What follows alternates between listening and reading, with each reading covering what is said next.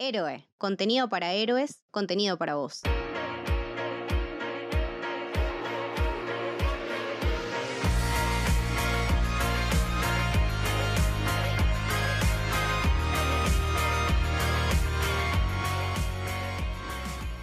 Bienvenidos, bienvenidas, bienvenidas al Camino del Héroe. Mi nombre es Leticia y hoy vamos a estar hablando de una de las series suceso de fin de año 2022, principio de 2023. Vamos a estar hablando de Merlina, también conocida como Wednesday, ahora también, y como un montón de nombres más que después vamos a charlar. Y para comentarla vino a visitarme Lorna. ¿Cómo andás, Lor? Alice, espera que... Ahí está. Tenía que hacerlo. Tenía. No podíamos no hacerlo. Además, hay que decirlo. Quiero que sepan que estamos grabando esto un miércoles. Exactamente. Porque todo rima. Por supuesto. Qué honor volver y para hablar de esta serie que me encantó y de un personaje que honestamente llevo en el Cora. Así que, hola Leti. Ay, ay, yo también lo llevo en el Cora. Una de las cosas que estaba pensando cuando la veía, porque la vi por recomendación de mi mamá, es que los Adams y Merlina en particular, que es el personaje como más icónico si se quiere, eh, sobre todo ahora que tiene su propia serie y todo, eh, que hay una, una Merlina para cada generación. O sea, hablas de Merlina Adams y todo el mundo sabe quién es, desde gente que tiene 60, 70 años hasta pibas adolescentes o chicas de 11, 12, como las alumnas de mi mamá. Y todas tenemos una Merlina. O sea, yo crecí particularmente viendo en casa de chiquita la serie del año 64, pero las de Tim Burton era como, Merlina solo más quiero ser como vos. ¿Cómo es tu relación con Merlina, con el personaje, con los Adams? Eh, mi vieja veía los Adams de chica y como que se pasó de cierta forma el amor por los Adams. Pero sí, sin duda, yo crecí viendo a, la de los 90 y a la de Tim Burton. También por una cosa de, bueno, está más cerca de, forma generacional, pero creo que a mis, no sé, 8 años por ahí, menos, 5 años tal vez, ya estaba Merlina en la tele con, con los Adams y yo ya la estaba viendo y era el che, qué bien que me cae esta psicópata de trencitas. Es que sí. O sea, ¿cómo puede ser tan adorable un personaje que literalmente es una psycho que también podría ser killer, como le dice Enida en un momento? Dentro de los Adams, que ya de por sí son extraños, la familia muy normal, más rara del mundo, ella es como la más extrema, ¿no? Sí. Y, creo que en la serie vimos también un montón de esa justificación de por qué ella es como es, de, de que vimos la faceta de ella que nos cuenta por qué Merlina, cuáles son los elementos que hacen de, de Merlina Merlina. Entre ellos la crianza, sobre todo por la parte del padre, porque con la madre, bueno, como cualquier adolescente en eso no se puede correr de la norma, rivaliza con la madre, compite de alguna manera, eh, pero me parece que está muy interesante ver también esta construcción de, de, la relación de ellas dos y la relación de, la, de, de Merlina con otras, no solo con el mundillo adolescente secundaria en general, sino con otras mujeres en particular. Me gustó muchísimo la perspectiva de género que aplicaron en la serie me parece súper acertado que además de los creadores, de los cuales después vamos a hablar un ratito, y de Tim Burton que estuvo en la dirección, hay un staff de mujeres también escribiendo y eso se nota, se ve muchísimo. Está, está muy marcado y está muy bueno también el que la Merlina de esta generación tenga ese approach. Que sabemos que es, bien o mal, es un icono femenino, y está muy piola que le hayan podido dar ese peso dentro de lo que es ahora una superproducción de Netflix, que claramente, de hecho, fue una de las producciones más vistas en poquito tiempo. Sí. Entonces, de lo que más rápido renovaron dentro de esta cosa de que Netflix viene con el hacha afilada, con lo que tardaron en renovar Sandman, esto a las dos semanas ya estaba. Sí ya cuando yo la vi decía volverá para una segunda temporada. Sí. Incluso la serie misma juega con un The End y un punto y un, signo de pregunta, porque con Netflix no sabes nada ahora. No, no, no. Lamentablemente no sabemos nada. De hecho, voy a rantear dos segundos, pero me pasó que antes de ver Merlina vi eh, El Hijo Bastardo y El mismísimo Diablo, que es una de las mejores producciones que hizo antes de Merlina. Es Harry Potter oscuro con sangre y gore. Posta muy bueno y dije, me, me la van a recancelar, ¿no? Ya me la veo venir. y dicho y hecho, se canceló. Por suerte, al poquito tiempo salió Merlina y como que llené ese vacío. Pero últimamente está pasando eso con un 80% de las producciones de, de Netflix. Y yo todavía estoy llorando a Archivo 81, que Ah, estuvo primera cantidad de semanas. Estuvo primera en muchos países. Acá en Argentina llegó a estar segunda Sí. y estuvo como dos meses entre las 10 top. Y no la renovaron. Y encima es una historia que va después para un lado completamente del body horror y con una cuestión onírica re interesante. Y me quedé con las ganas de seguir viendo. Y bueno, me volví a escuchar el podcast, obvio, porque el podcast, el original, siempre está ahí, como El decimos. Source. Sí. Sí, ¿no? Pero también me hizo, re- me hizo reanalizar también, como me pasó con Merlina, eh, el original. Me hizo rever también, al, al- eh, al- al escuchar, digamos, eh, entender la historia de otra manera y entender que cosas que en el podcast por ahí eran chiquitas, en la serie las hicieron como mucho más, les dieron mucho más cuerpo y me quedé con ganas de ver más. Pero por suerte con Merlina no nos pasa. Ya tenemos asegurada una segunda temporada que también con el final que tiene quedó bastante abierta como para saber qué onda. Pero creo que, sin embargo, si no la renovaban, era un final Sí, sí, sí. redondito. Era como que, bueno, puede ser que me quede con un par de dudas, pero a su vez, si no llegaba a estar la renovación, la serie funcionaba muy bien con una sola temporada. Lo que me da lástima es que ahora los creadores que trabajan para Netflix tengan que estar pensando en que por ahí tenemos una sola temporada, entonces tratemos de bodrio. hacerlo. lo- sí, ten- eh, que te cuarte la creatividad de esa manera. Me parece que es una cagada no poder estar Sí. pensando a largo plazo, ¿no? Como que le juega en contra a, a los creadores.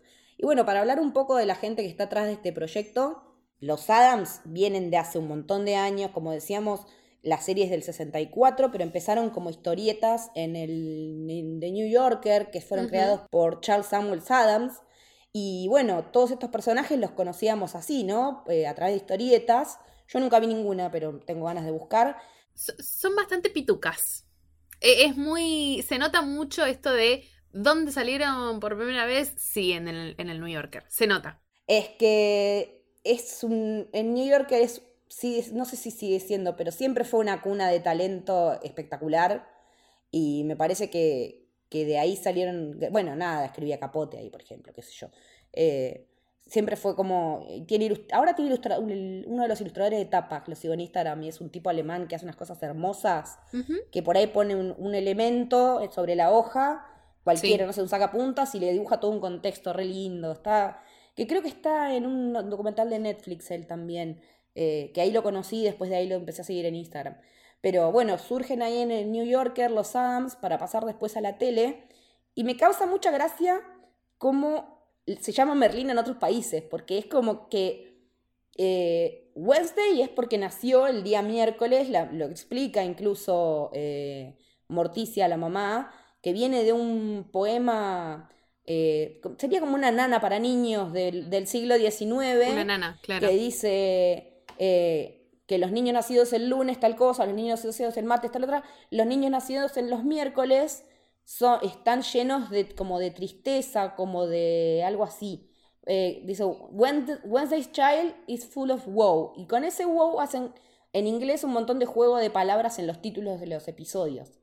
Eh, como sería como de tristeza, eh, como se me hace como una, una nostalgia, algo así sería. Una, como una añoranza, sí. Sí, que tranquilamente se puede ver en Merlina desde su vestuario hasta su manera de actuar. Y me pareció re interesante el dato. eh, que en, a ver, en Brasil se llama guandiña. Me gusta guandiña, es como divertido. Me, me sirve, sí. En segundo, Francia, eh, se llama Mercredi, que también es la misma traducción literal. En España, tan originalmente se llama miércoles. Y en Italia Nice. se llama mercoledì, que también es tam- el, el literal.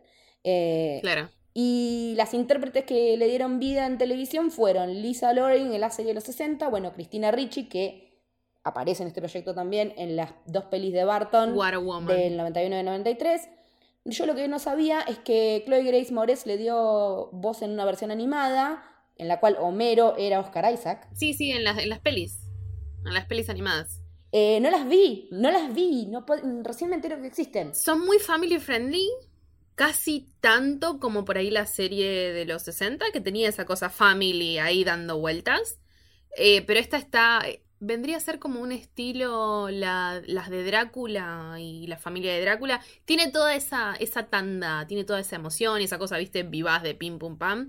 Eh, es de ese estilo, están buenas. Ah, me interesa. Está- Voy a verlas. Están piolas para, no sé, un niño por ahí dando vueltas. Está, está buena para ver con él. Sí, no necesito un niño, puedo verlas tranquilamente yo solita. No, me refiero a por los family friendly Ah, que son. sí. No, no. Si alguien quiere verla con chicos, puede, eh, puede verlo que no va a tener el gore que tenemos en esta, digamos. Exacto. Que igualmente, si querés esto borralo. Eh, Que ya digo, fue. Ya, maybe, mi, uno de mis sobris eh, la vio, yo les dije a los padres, mira que hay mucho gore, hay mucha mutilación. There she is. Me encantó Merlina. Bueno, estamos criando las futuras, las psicópatas del futuro Claro, y yo cuidando la salud mental de, de la niña. de los niños Sí. del hogar. Y bueno, finalmente en esta versión tenemos a la increíble Jenna Ortega, que también había estado en X y en un montón de otras películas en el 2022, una actriz que estuvo trabajando mucho en terror y que se preparó un montón para este rol, porque ella, por ejemplo, hizo varias de las escenas de Grima, si bien tenía una doble de acción, ella hizo muchas de las escenas, dice que medio como que les pateaba el culo a todo el mundo. Eh, Chelo estuvo practicando dos meses. No es que ella toque el chelo como escuchamos esas versiones hermosas de Painted Black o de Nothing Else Matters o no sé, cuando escuchamos Vivaldi, eh, sino que ella aprendió los movimientos y parece realmente que está tocando ella. Y un dato que me encantó es que ella no tiene estudios de danzas ni de coreografía, pero el baile, que ya es icónico, que es tren de TikTok y toda la bola, lo hizo ella la coreo. La hizo ella. Me pareció re interesante. Me encanta eso, aparte de que tiene como fuente, de la forma en la que se inspiró para hacerlo, sea esto de ver videos de niños emo y punkies y ir adaptando determinadas cosas de los góticos para crear el, el baile. Me pareció, me pareció hermoso porque es también una forma de, de resignificar por ahí, que lo hace mucho la serie, pero de, res- de resignificar determinadas actitudes por las que parte del público va a decir, che, mira, a mí por eso me bulleaban en la primaria, en la secundaria, en inserte aquí espacio. Eh, entonces es como que me parece una forma muy linda de resignificarlo, porque los movimientos que tiene son muy de... Son muy frikis, sí. Si googlean o si ponen en YouTube bailes góticos, los van a encontrar claramente a los frikis haciendo eso y me parece hermoso que, que lo hayan metido acá. Lo vamos a encontrar a Robert Smith haciendo, tirando pasos. Sí, claro, sin duda, sí. Cero dudas de que no sé. también se inspiró en él. No me cabe duda. Eh, la serie fue creada por dos personas que más o menos algo saben de, de- cositas estas de televisión y, y cine, que son Alfred Goff y Miles Miller, que fueron los que hicieron Smallville, por ejemplo. Hicieron Into the Badlands y trabajaron en The Shannara Chronicles, que nada, que tiene ahora que acaba de ganar el Globo de Oro a un muy jovencito y muy mal actor Austin Butler en ese momento. Y bueno, además son los guionistas de Spider-Man 2 de Raimi. Es un montón. Es un montón. Es un montón. Es un montonazo. Creo que igualmente se nota mucho eh, cuando, cuando la estaba viendo por primera vez y caen en, en Jericó, en Jericho, cuando decís, bueno, sí, acá se nota que están los, los que estuvieron atrás de Smallville. Esa cosa de el pueblito que alguien llega es, es re Smallville. Me encanta que esté ahí la huella de su creación. Me parece re lindo. que combina perfecto con la dirección de Tim Burton, que si algo sabe es retratar pueblitos que tienen un montón de cosas escondidas atrás. Porque Sí, sin duda. eh, está- es interesante también saber cómo llegó Tim Burton al proyecto, porque él tenía ganas de hacer algo de esto y esto estaba complicado en los 90, dado el, el montón de laburo que tenía. Eh, entonces ellos empezaron a bocetar la serie como en el 2019, consiguen los derechos, escriben un piloto y se lo mandan a Tim Burton. Y para su sorpresa, porque ellos la verdad que no sabían que pensaban nos va a sacar cagando, eh, les dijo que estaba muy interesado y que se había sentido identificado con la manera de retratar el personaje, su visión del mundo, y que el guion hablaba sobre la manera en la que me había sentido en la escuela y con cómo uno se relacionaba con los padres y con uno mismo como persona.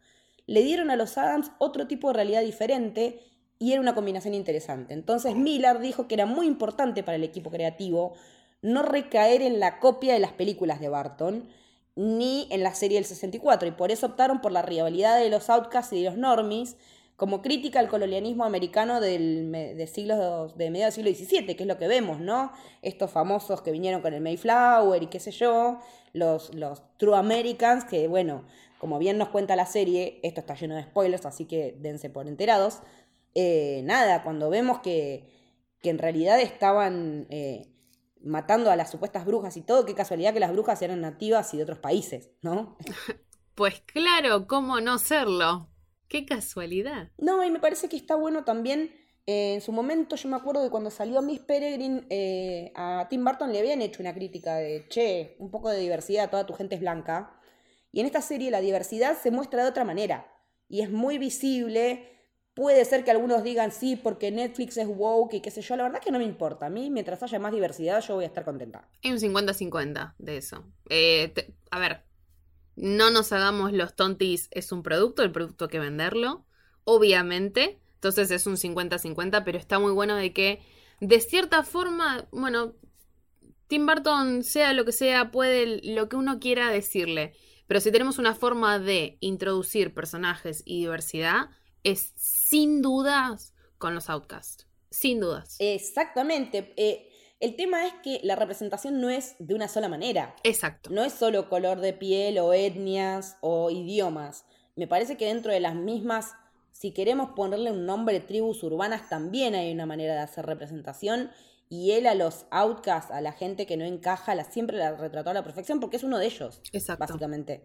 Es un tipo que desde chiquito era fan de Poe, que se puso a filmar de pequeño, que hizo, laburó en Disney, que no le gustó laburar en Disney, que se, fue, se mandó solo, hizo un carrerón, después tuvo una pequeña bajada de calidad y ahora con esto volvió con todo, porque lo estábamos charlando antes de empezar a grabar. Se nota la diferencia de dirección en los cuatro episodios que dirige Barton y los cuatro que no es muy notorio, es muy notorio. Hasta el episodio del baile dirige él y después ya no. Y después ya es cuando entra más en el terreno del terror adolescente más actual.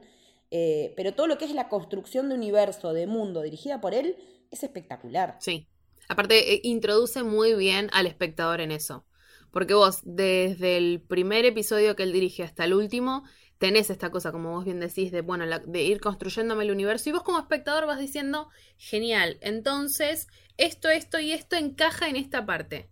Después lo vas a hilar con las distintas tramas y con todo. Pero está muy bueno que el espectador pueda de cierta forma ir metiéndose de a poquito y que no te tire el palazo de esto, este universo es así, toma, pum. No, está buenísimo cómo lo va construyendo, que es está muy marcado por él, sin dudas pero está buena la forma en la que lo hace, porque logra eh, conectar con prácticamente todos los que lo miren.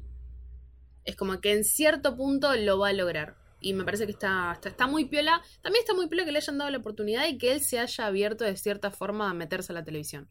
Porque es muy diferente a lo que venía haciendo, que es cine. Exactamente, es un formato también eh, en el que no, no, lo habíamos visto, por lo menos yo no recuerdo haberlo visto, no sé si, creo que no había trabajado antes en TV, en TV. No, no, es su primer proyecto. Y él es el que lleva de su mano a Cristina Ricci para que trabaje en la serie, eh, así que también le tenemos que agradecer eso porque en el momento en el que su personaje, que es la profesora Thornhill, que eh, plot twist después termina siendo la malvada Laurel Garrett, que no estaba muerta, andaba de venganza, eh, cuando la vi hacer el chasquido adelante de la estatua de Poe, casi me muero. Fue como, ay, sí, mi niña, mi niña interior, mi niña pasada está muy feliz porque yo era muy fan de Merlina cuando estrenaron las pelis. Yo las vi cuando eran, o sea, cuando yo tenía 11, 12 años estrenaron. Entonces era, sí, genia, te amo, te adoro. Eh, y bueno, y como no podía ser de otra manera, ¿quién hizo la música? Danny Elfman. Y sabemos que si está Tim Burton, está Danny Elfman. Lo sabemos. Eh, ya es, una dupla que tiene que estar. Es que sí, es, es algo que no, que no se puede dividir. También trabajó junto a él eh, Chris Bacon eh, como coautoría en lo que es, o sea, Daniel Elfman hizo el tema principal y la coautoría de todo el score es de ambos. Y también otra colaboradora usual de Barton, la genia Colleen Atwood en el vestuario, que ganó Oscars por Chicago, Memorias de una Geisha, Alice in Wonderland, Animales Fantásticos 1, Y estuvo laburando en la serie que cancelaron hace poquito High Fidelity, estuvo en la peli Bombshell, laburó en el Arrowverse, en Supergirl, en Arrow. ¿Y sabes qué hizo la, la- el vestuario de Welcome to the Black Parade? Ey, sí, Eh, Es que re sí, cuando lo leí dije, sí, no podía ser. sí, claramente. Y bueno, y más atrás había hecho la, todo el vestuario de Mujercitas del 94, de la el vestuario de Filadelfia, ese pedazo de película, entre tantísimos otros títulos en los que estuvo también nominada al Oscar. Eh, la verdad que el- la calidad de vestuario es impresionante porque es súper real y es súper acertado. O sea, y todo lo que es Merlina en sí, porque tenés que vestir a alguien solamente en blanco y negro. Es un montón. sí. Y la, la cantidad de variantes que tiene, desde la, desde la, la bufandita que le teje Inid, esa que es la redondita, que no sé cómo tiene un nombre, pero no sé cómo se llama, La multiforma. Sí. hasta el vestido cuadra, eh, a cuadrados como si fuera tablero de ajedrez tejido que tiene hacia el- en los episodios finales, nada, hermoso. La verdad que el vestuario, el vestido que tiene cuando hacen el gran reveal a lo Hermione en, en Harry Potter, porque sí, a ver, Sí. esto es un Dark Hogwarts, de alguna manera. Y el que, y Totalmente. el que le roba al ladrón tiene 100 años de perdón. Entonces está todo bien. Porque me parece que eh, hasta la, la batalla final es muy la batalla de Hogwarts, con ella agarrando la espada a lo Neville Longbottom. Tiene muchos elementos, pero me parece que está muy bien ejecutada porque, como decíamos hoy, la estructura de los episodios está muy, buena, muy bien armada. Son ocho episodios de cuarenta y pico minutos y no te das cuenta, se te pasan volando. Eh, yo digo, uh, hace un montón que no estoy viendo series largas, voy a ver si me engancho. Me fumé siete capítulos un día y terminé eh, con el octavo al día siguiente, ni bien me desperté, porque quería ver cómo La terminaba. manija. O sea, es que sí, yo estoy dele ver anime, entonces estoy viendo cosas de 20 minutos porque mi span de atención no da para otra cosa a esta altura previo a vacaciones. Y con esta serie no, me, me reenganché, sobre todo con la primera parte.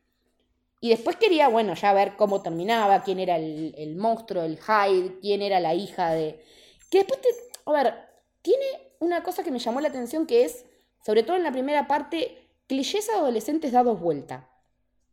Como que trabaja sobre muchos tropos de, de lo que es eh, la típica historia adolescente de secundaria, pero las da vuelta. Por ejemplo, cuando Tyler le dice que él era uno de los que le hacía bullying a los outcasts eh, y que se arrepentía de eso y qué sé yo, ella le dice, ¿qué? ¿Te pensabas que ahora por eso ya no iba a querer estar con vos? Me chupa un huevo. O sea, literalmente le chupa un huevo a Merlina, porque sabemos que es un personaje que va a reaccionar así.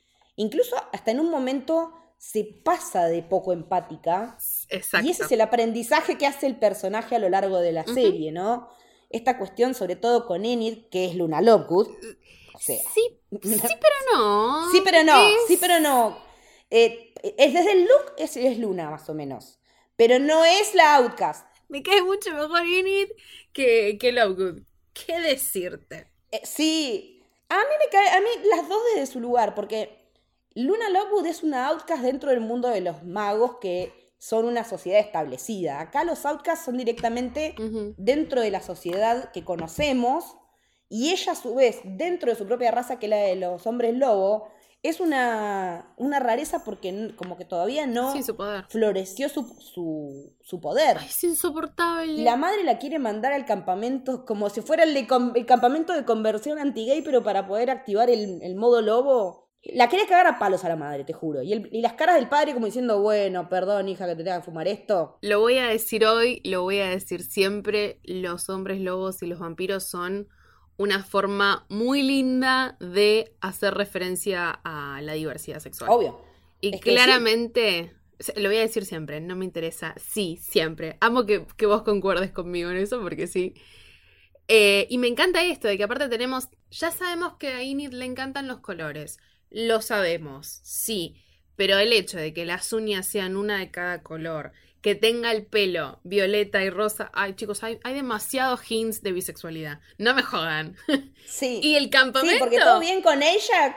es, sí. es la gota. El campamento es como, dije, bueno, ¿algo más? Claro. Sí, Porque está bien, ahora le gusta a ella, pero por ahí mañana le gusta a otra. No sé. está perfecto. Y me gustó también que metieran otros tipos de seres mitológicos, como las gorgonas. Hermoso. y las sirenas, porque también la escena de las sirenas cuando es la, la- la carrera del- de la Copa Poe, Ujú. me encanta todas las referencias a Poe, de que la escuela se llame Nevermore, que esté la estatua de él ahí, que nada, todas las, las referencias, porque eso es, es muy, muy, muy Tim Burton.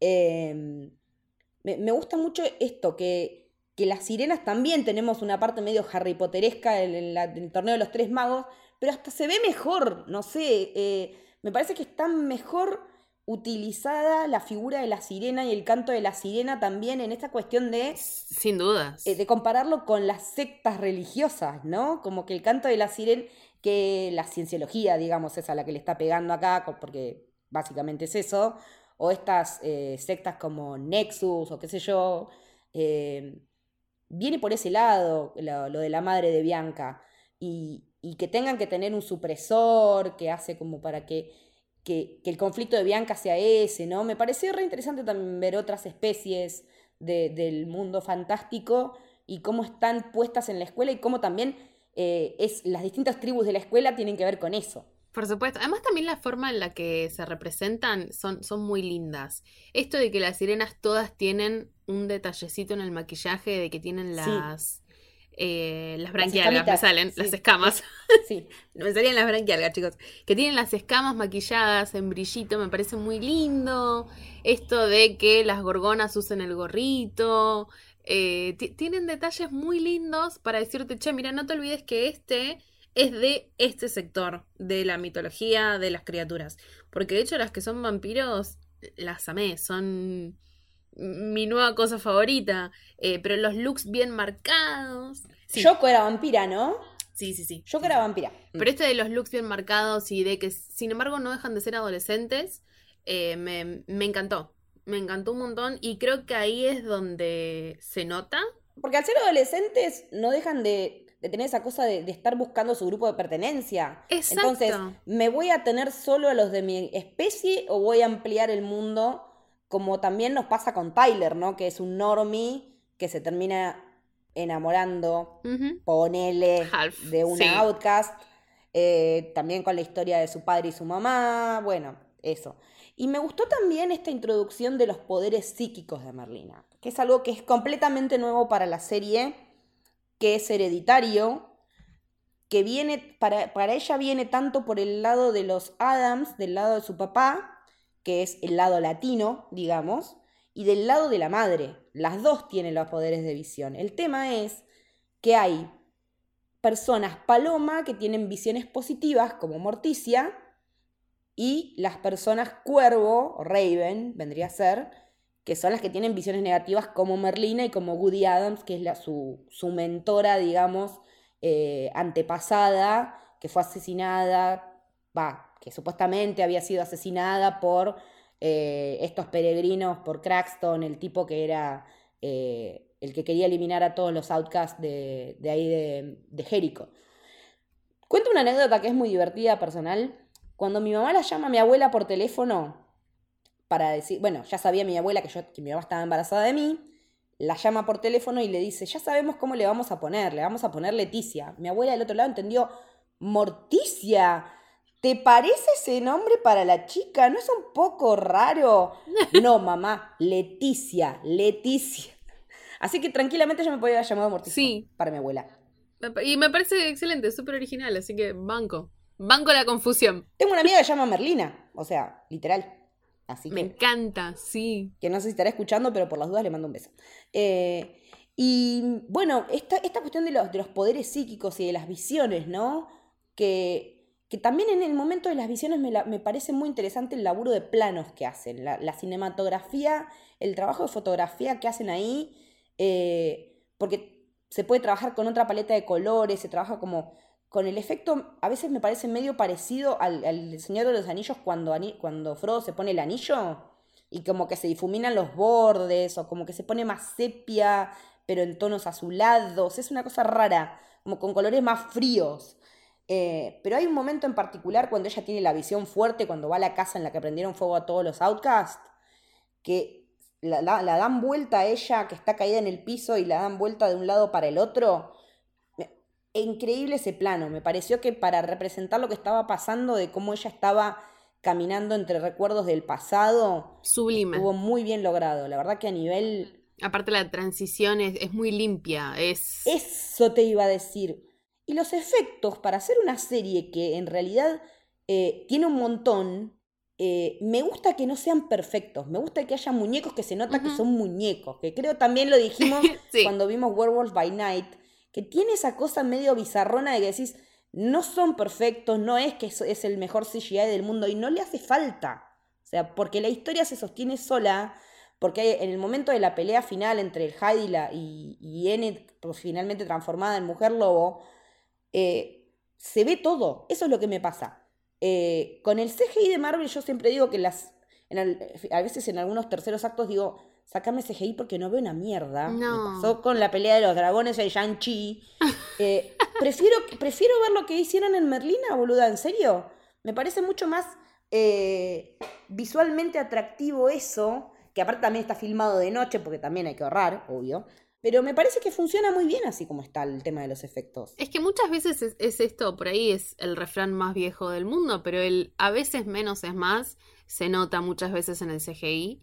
Y acá creo que tiene un muy buen CGI cuando lo necesita y cuando no, está fantástico. Funciona igual. Hay momentos en los que realmente decís, bueno, estoy viendo que eso es una pantalla, pero no me afecta a la historia. Claro, cuando se dan las- los fuegos o las explosiones, en esos momentos se Sí. nota, pero no te jode a la vista, no resulta algo chocante. No, creo que es algo en lo que igualmente por lo menos nosotras siempre solemos destacar, esto de, mira, si no me joden la trama, la verdad es que me chupa un huevo tu, tu CGI. Exactamente. Pero sí hubo una escena que de insoportable me molestó nada más. Hay un momento en el que eh, el plano está de espalda a Merlina y enfocan a la familia y es mínimo, pero se ve, viste, el grano de diferencia de pantalla verde y yo estaba como, eso es una pantalla verde. Y yo, Ay, no. Nada, eh, ojo entrenado que te saca un segundo y decís, me chupa un huevo, ya está. Pero por un microsegundo dije, ay, se nota. Y dije, bueno, a ver, no me está afectando en nada, están todos en el colegio, sigamos, sigamos con la fiesta. Sí, sí, Pero sí, es de una. mínimo. Y bueno, ahora que mencionaste eh, el día que va la familia, vamos a repasar un poco los personajes que, que como que más destacan en la serie. Bueno, además de Merlina, de quien ya venimos hablando, la participación de Dedos, por favor. Es increíble. Ahí sí que no hay una puta falla de efecto. ninguna. Está perfecto y cuando ves cómo se hizo decís, no puede ser que se haya hecho así.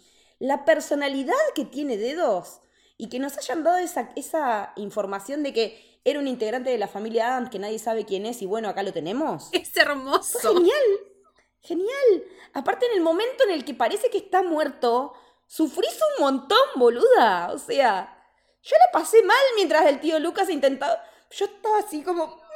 No, no lloré, pero al borde. Y una parte de mí dijo, hermana, es una mano. Es una hermano, es una mano sintiente, hermana. Make it stop. Sí, pero boluda, fíjate cuando, cuando le hace la triquiñuela para que vaya al baile con Tyler, que fue, se afanó el vestido, le escribió la nota, y cuando ella se está cambiando, le dice, date, ella dice, date vuelta, y se pone sobre la cama y, y balancea los deditos, y me hizo acordar a Deadpool sentado en el cosito moviendo las patas. Ay, sí. Es una cosita, boluda. Es Es, muy una lindo. cosita. Aparte, eh, nada, no es que ella lo lleva de compañía. Los padres se lo mandan como para que la tenga en. como para que la tenga en vereda, porque ella viene de, Para de vigilar. tirar una piraña en el colegio, la echan a la mierda, tiene que hacer terapia mandada por la, por la corte, o sea, todo quilombo legal porque es una asesina que dice. Lamentablemente ninguno se murió, solamente alguno perdió un testículo, o sea. Aparte de esto de que, bueno, ¿qué te hace sentir esto? Y que fallé en mi cometido. Tipo, hermana, no te sentís mal. Eh, todo eso también habla mucho de ella. Y honestamente, esto de que Jenna nunca haya pestañeado durante toda el- la serie, obviamente mientras está en cámara, después sí, chicos, pestañea. Eh, Sí, te, es una, es una persona, es un personaje. te rompe la cabeza. Decís, y sí, claramente Merlina no pestanea.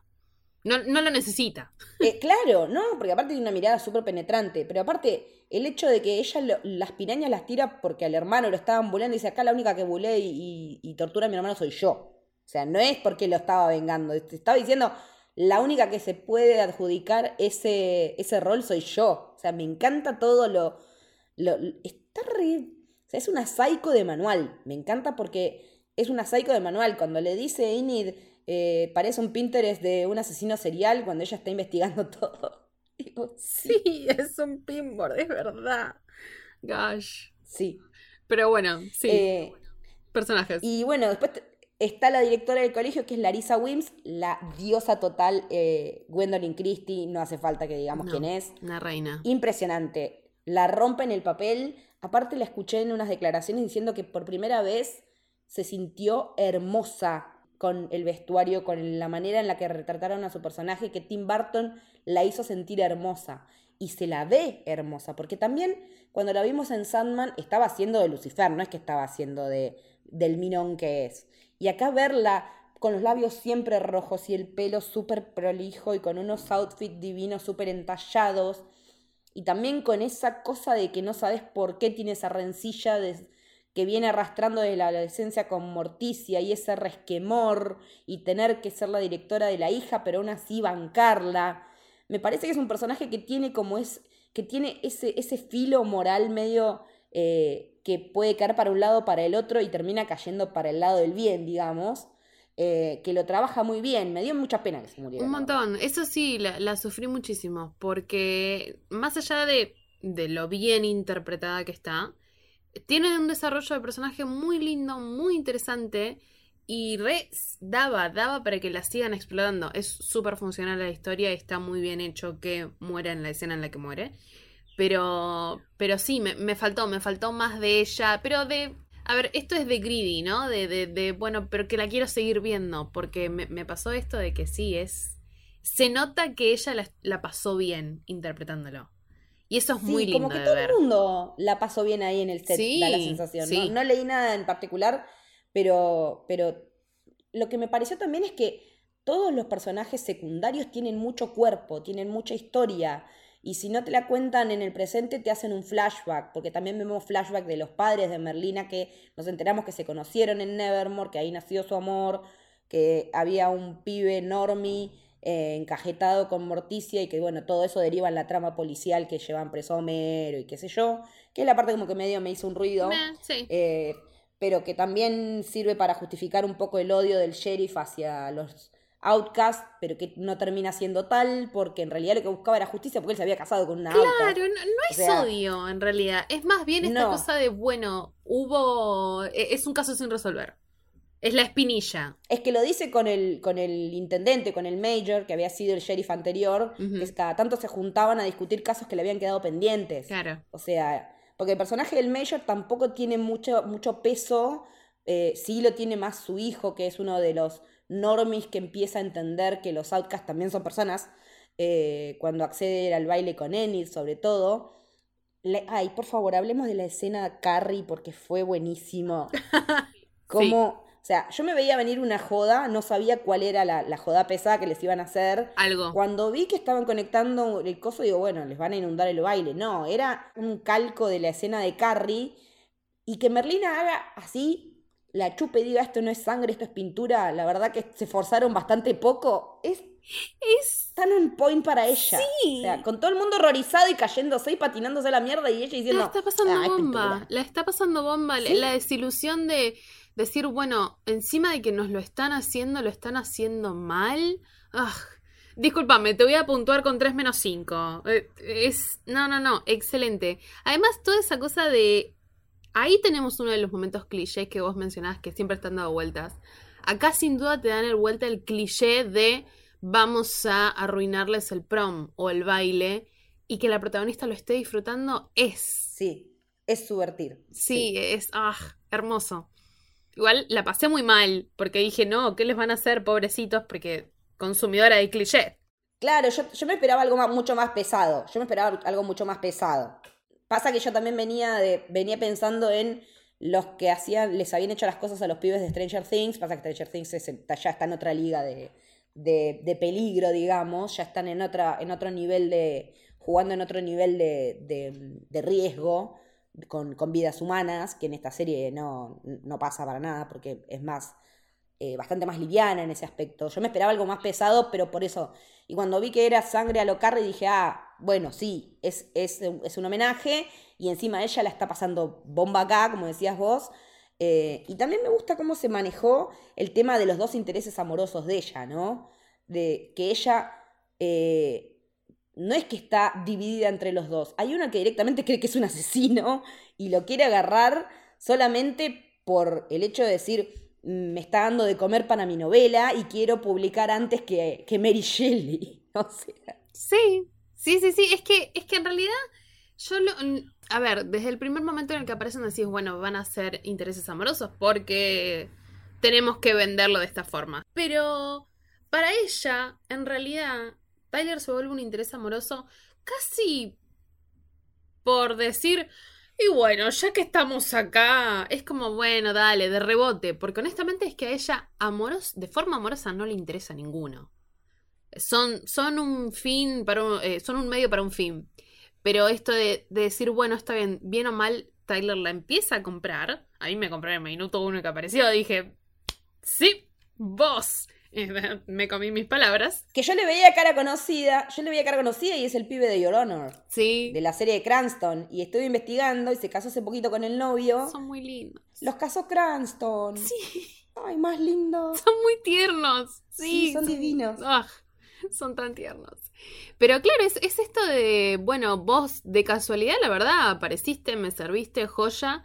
Y el otro es el, ay, sí, nos conocimos hace tanto tiempo y fuiste parte de joya. Me salvaste la vida, bla, bla, bla, del Claro, pero en definitiva, para ella es literalmente el asesino. Entonces, como que en realidad no lo sentí como un interés amoroso a ninguno de los dos hasta el final que me parece muy bien con su personaje. Claro, cuando tiene la cita en la cripta. Sí. Que me mata que para ponerle una película de terror le puso legalmente rubia. Es que, ¿qué otra cosa puede ser terror para ella? Sí. Que encima, encima es una de mis rom favoritas, o sea. Es hermoso, además, eh, Reese la, levantó ese momento y dijo, no puedo creer que yo sea una película de terror, estoy muy orgullosa de esto. Eh, nada, es hermoso. Es un guiño también muy lindo a la pibada y a toda esta generación que la está teniendo a ella. Entonces me pareció muy piola. Y ahí creo que se nota mucho de que están involucrados los que hicieron Gossip Girl. Sí, porque entre lo que decíamos de las guionistas, eh, una de ellas eh, trabajó en Gossip Girl, en, bueno, en You, mm, la Bulla también, estuvo también con, con, los creadores en Sanara Chronicles y la otra estuvo en Ali McBeal, otra serie que también rompió muchos moldes. Y en una serie de médicos que estaba muy buena porque era muy realista, se llamaba Cold Black, que lamentablemente la cancelaron.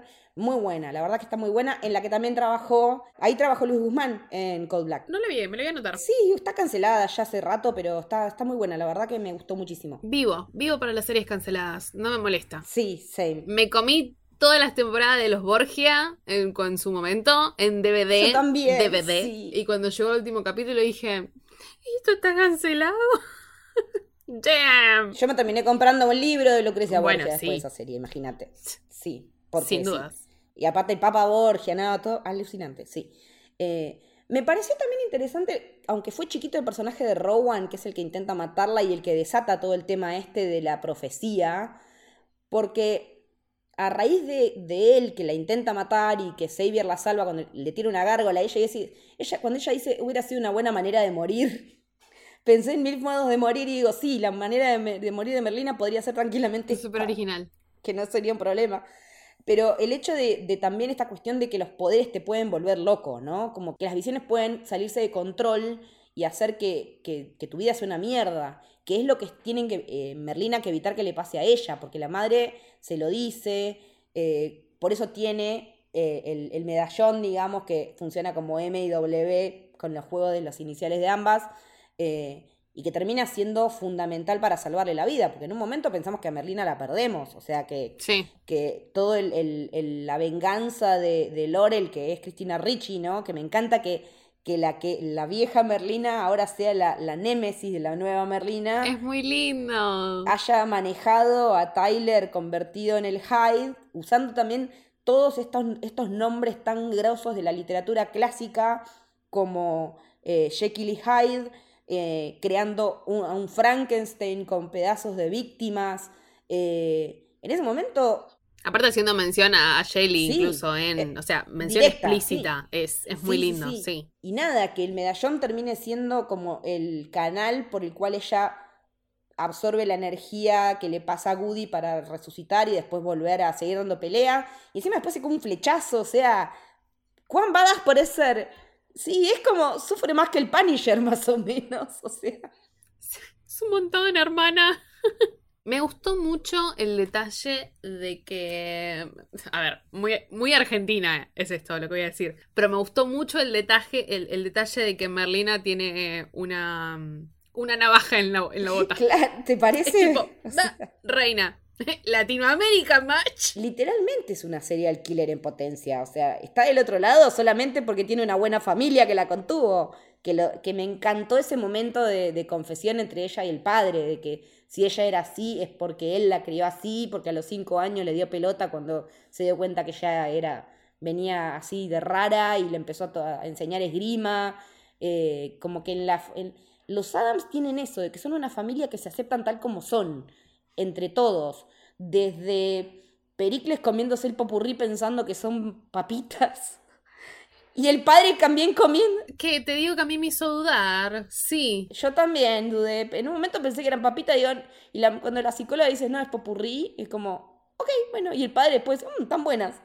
Na- eh, y, y me gustó esta cosa también de introducir la terapia, ¿no? Como, como un elemento de, de la salud mental. eh, que a Merlina, digamos, no es que le sirva como para mucho, pero sí sirve para resolver todo el entramado de los padres y todo el tema del asesinato y qué sé yo, porque también lo que nos plantan en la psicóloga es una potencial eh, asesina, digamos, como que nos dan, ah, nos dan todas las pistas, las miguitas nos llevan, incluso las flores, Sí. ella le lleva a Eugene, Eugene, te quiero mucho, chico de las abejas. Eh, Es muy tierno. es muy tierno y es un gran amigo. Y Merlina en él también encontró un amigo. O sea, y a él lo reconoció como amigo más que a Enid, me, me- me parece. Hubo, hubo una conexión distinta. Claro, sí. Pero también. Porque no es lo mismo la, la no es lo mismo quien te toca en el dorm Exacto. que alguien a quien vos vas y acudís directamente para estar en el club. Además, creo que también habla mucho de esto de la relación que tiene con los personajes femeninos y con los personajes masculinos. Porque hasta ahora todas las, todas las relaciones que tenía con los personajes eh, masculinos son bien o mal esto de, bueno, un casi interés amoroso, bueno, vos que sos el asesino. Acá va directo a, me haces acordar a mi hermano. Y ella ya desde el minuto en el que habla con el padre, en el que habla con el hermano, muestra esa cosa de, bueno, es un poco más afín a la amistad masculina que a la femenina.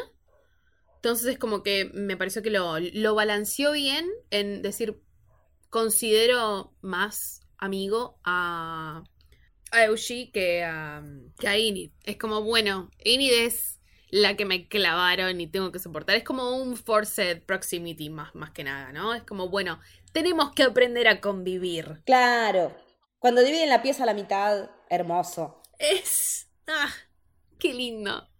No, No, no esperaba otra cosa aparte, porque son el agua y el aceite. Pero también me encanta la relación de Enid con dedos. Son muy lindos. Cuando se- hablan de que se hacen la, mani- la manicura y que se pintan las uñas, cuando aparece dedos con las uñas pintadas, nada, detalles, es- esas pequeñas cositas son las que hacen que la serie tenga un valor extra, un plus como de, de detalle, me parece. Y bueno, después nos queda el personaje, bueno, de Thornhill, que es supuestamente la única profesora normie que, la primera profesora normie que está dando clases en, en Nevermore, que da lo que yo digo, las clases de herbología de la profesora Sprout, vendrían a ser, básicamente, eh, y que a su vez es como la jefa del dorm de la parte de las chicas. Eh, bueno, después está la psicóloga, que también tiene un rol determinado de hacer de, de como de señuelo para que pensemos que es la potencial hija de ese, de, hermana de ese chico que, mu- que murió en el incidente con Homero y Morticia eh, buscando venganza. Porque además tenés la conexión directa con, con ambos pibes. Entonces decís, bueno, es esta. Eh, te- plantó muy bien. Exactamente, tal cual.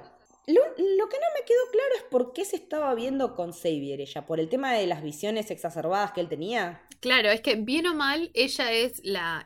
vendría a ser como la psicóloga del colegio. Ah, como para ayudarlo a, sacar, a sacarse encima ese, ese tema de, de lo que estaba dibujando y que y como que hasta salía de la hoja y lo lastimaba. Eh, no está dentro del colegio per se, pero es un, bueno, ¿a dónde mando a los pibes?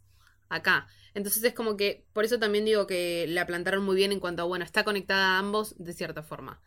Con Tyler por los problemas de la madre y con Xavier por, claramente, las visiones. Aparte también eh, me gustó que ella fuera la que hiciera los muñecos eh, taxidermizados Fucking creepy. que se venden en el local, boluda. La rata punk, te juro que largó un estallido de risa cuando vi la rata punk. Casi estallo. O sea, y cuando cuentan eh, Enid y Ajax que estuvieron peinando los muñecos.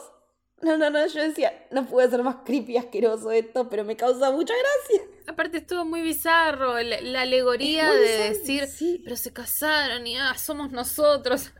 Dios Sí. mío, niños. Ese nivel de delirio es increíble, porque en realidad todas las participaciones de Enid, salvo cuando se pone seria de, de que se quiere ir de la pieza y no compartir más con Merlina, son hilarantes. La verdad que... Y bueno, y después cuando se pone la 10 peleando contra el Hyde, me encanta que su conversión a mujer lobo tenga todavía el, el pelito de sus colores. Eso me parece un detalle re lindo. De hecho, las, las uñas son de color. sí, las uñas son de color. Es muy lindo. Y, y me gusta mucho también que, que ella haya podido, eh, cuando se, finalmente se convierte en la noche de luna roja, en la que tiene que suceder todo para que vuelva, y se dé todo la conjunción de astros para que suceda lo que tiene que suceder en este showdown de, que estaba predicho por las predicciones de la madre de Rowan, eh, que ella termina ganando. O sea, en su primera conversión. O sea que no es una mujer lobo cualquiera, es una fucking badass. Sí, sí, sí, sí. Además, esto de que la, la forma por la que. A ver, mejor dicho, esto de que la transformación sea para ayudar a Merlina es.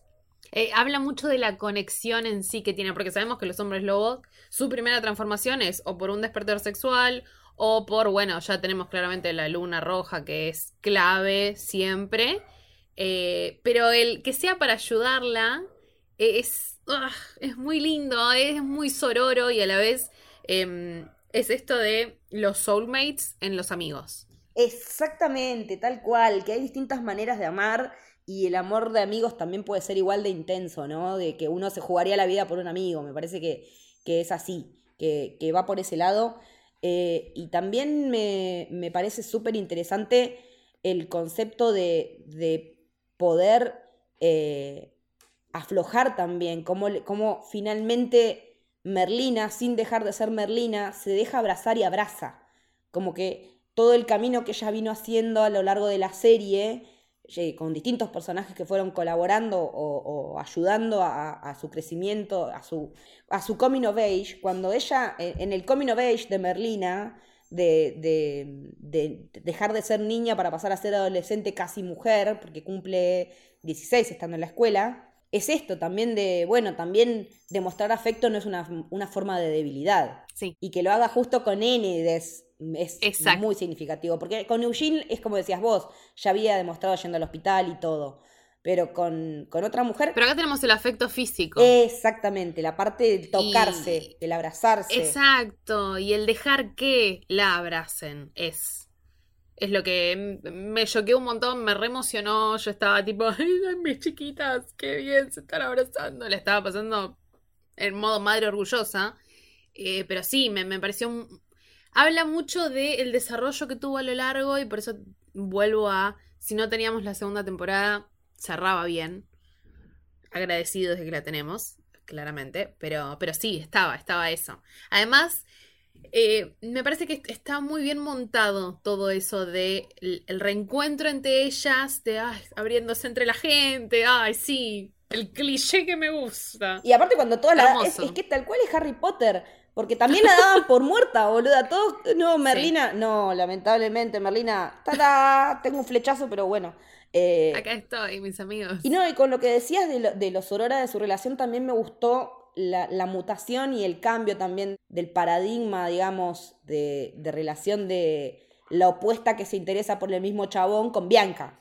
Porque también con Bianca arranca, con, ah, Bianca arranca celosa de ella porque Xavier está interesado amorosamente en Merlina eh, y era su ex. Y me gusta esa charla que ellas tienen en la que mm, Bianca le dice, vos tenés suerte y Merlina le dice, decime, no te importa lo que la gente piensa de vos. La verdad, ojalá me interesara un poco más. Y me parece que ese pedacito de diálogo las define mucho a las dos.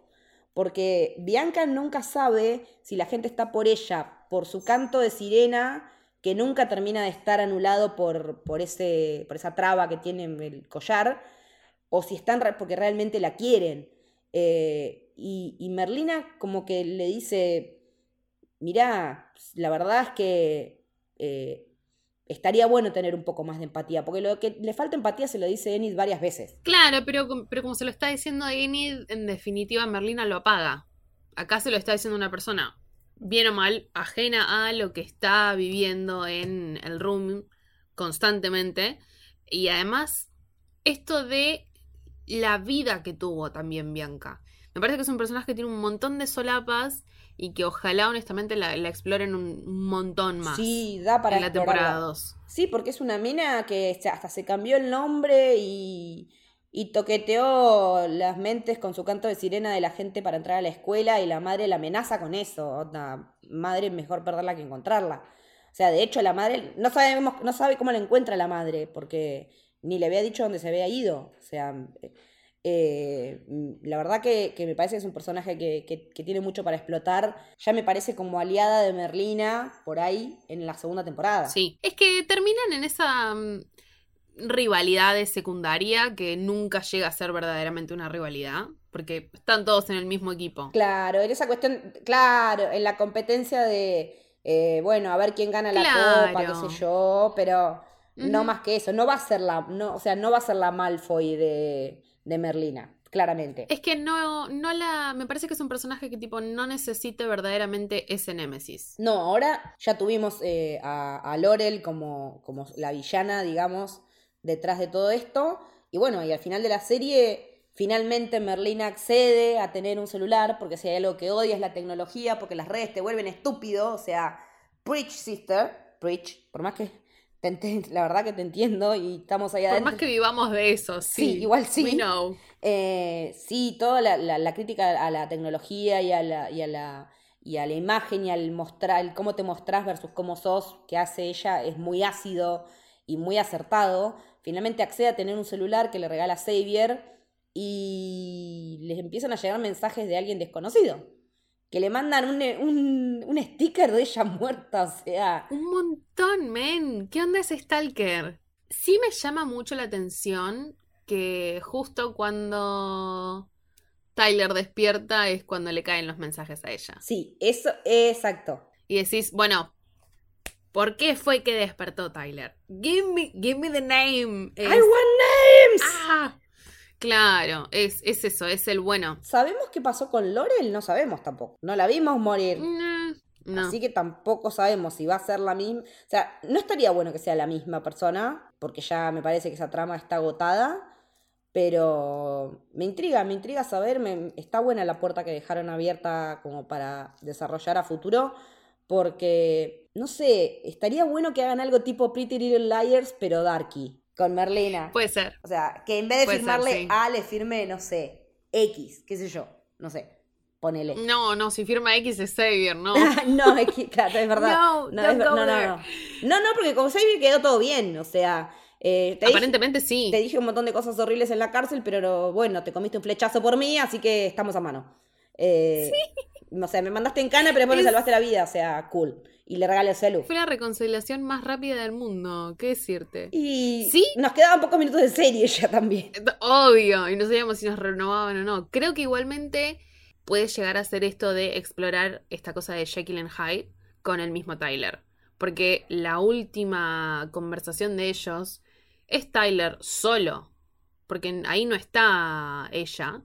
No lo está manipulando en ningún momento. Es Tyler solo diciéndose el que se siente que tenés, bueno, el perder, que ahí es una de las pocas veces que la vemos expresar emociones a Merlina porque casi llora. Sí, está al borde. Entonces es como que por ahí exploran más esa parte de, bueno, ¿qué pasa si en realidad acá el and Hyde es totalmente Tyler? Onda, si él mismo se controla. La verdad que Ah, estaría bueno sería heavy, Sí. pero me sirve. Estoy. Es que estaría bueno como evolución de lo que le pasó a la madre, que la madre no lo pudo controlar. Claro. Me parece que estaría bueno de que, o no sé, de que él después de un tiempo, eh, no sé, cumplida su pena, pueda ir a la escuela Nevermore para Outcast, ponele. Es como mucho, pero Es un montón. ya lo estoy saboreando igual. ponele que, sí, ponele que se comprueba que actuó bajo la influencia de otra persona. Claro. eh, y que no lo hacen responsable de sus actos. Tranquilamente puede ser alumno de Nevermore. No sé, flasheo, hago futurología y... Me sirve, porque sí, suena, suena, suena que es parte de, así que me, me copa. Me copa que hayan dado ese final y que nos, nos permita esto también, está buenísimo. Nos permita falopear un poco, porque está Sí. bueno. O sea, hace rato que no veo una serie que me permita ver cosas, ver, dar teoría falopa así en ese sentido. Banco, banco, sí, sí. Creo que las últimas que me daban teoría falopa es Marvel, pero porque en Marvel siempre tenemos teoría falopa. No, en Marvel y bueno, en otra que me cancelaron que es Westworld, o sea, la puta que parió a todo. Me cancelan todas mis series, malditos hijos de puta. Es verdad. Eh, estoy, estoy como en mala racha, me vienen cancelando todo lo que me gusta. La verdad que estoy un toque peleada con la gente de, la- de los streaming de mierda. Eh, menos con... No, no, con Marvel no estoy enojada. Necesito que me den una segunda temporada de Moon Knight y ya con eso estaría todo bien. Y de She-Hulk también, ponele. Eh, porque me gustaron mucho las dos. Pero eh, el resto es como que me cancelaron todo. Sí, por eso fue, fue una bocanada de aire fresco que nos digan, sí, Merlina se renueva. Sí, totalmente. La verdad que sí. La verdad que sí. Y que nos dieran la posibilidad de poder charlar como estuvimos charlando, que nada, nos dio un montón de tela para cortar. Yes. Eh, te agradezco un montón, Lord, de que hayas venido eh, para charlar de esta serie, porque me moría de ganas de hablar de Berlina. Estaba muy manija. El documento que armamos de preproducción lo demuestra, son como 15 hojas con Es notas y boludeces. Si ustedes vieran lo que son los documentos de preproducción, no saben. Algún día tendríamos que tener una página y publicar todas estas cosas porque son muy divertidas. Eh, son las notas de voz que voy tomando mientras voy viendo los capítulos y es literalmente el fluir de mi conciencia a medida que voy viendo los capítulos. Es muy divertido de hacer también. Son una joyita. Así me lleva también, me lleva un rato ver los episodios, pero la verdad que vale la pena porque después es como que lo tengo refresco al momento de grabar. Por supuesto. Sí, es- está buenísimo. Banco, banco. Siempre trabajando para ustedes, siempre trabajando para ustedes. Sin duda.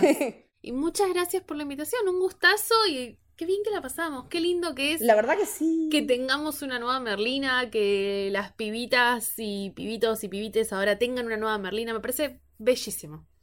Muy orgullosa de esto. Sí, aguante Jenna Ortega, loco, aguante Jenna Ortega y aguante que resucitó Tim Burton también, porque lo extrañábamos.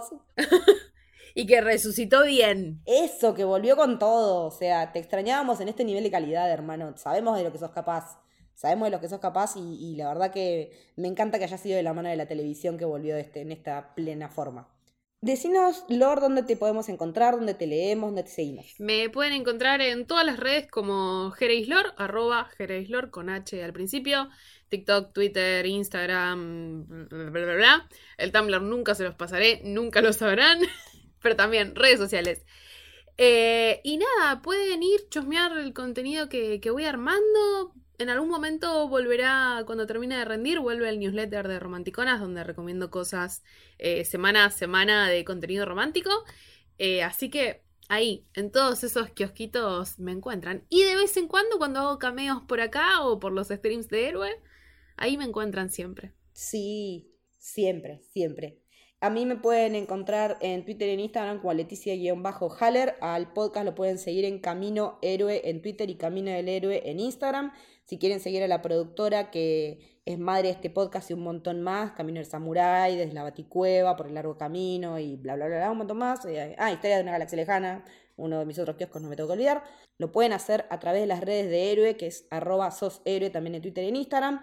Y ahí encuentran los enlaces para suscribirse si es que quieren y pueden al Club del Héroe, un, que tiene el acceso al Discord exclusivo por solo 200 pesos por mes, que nos dan una mano enorme para poder seguir eh, produciendo más y mejores contenidos. Esto fue El Camino del Héroe, espero que les haya gustado. Adiós. Bye.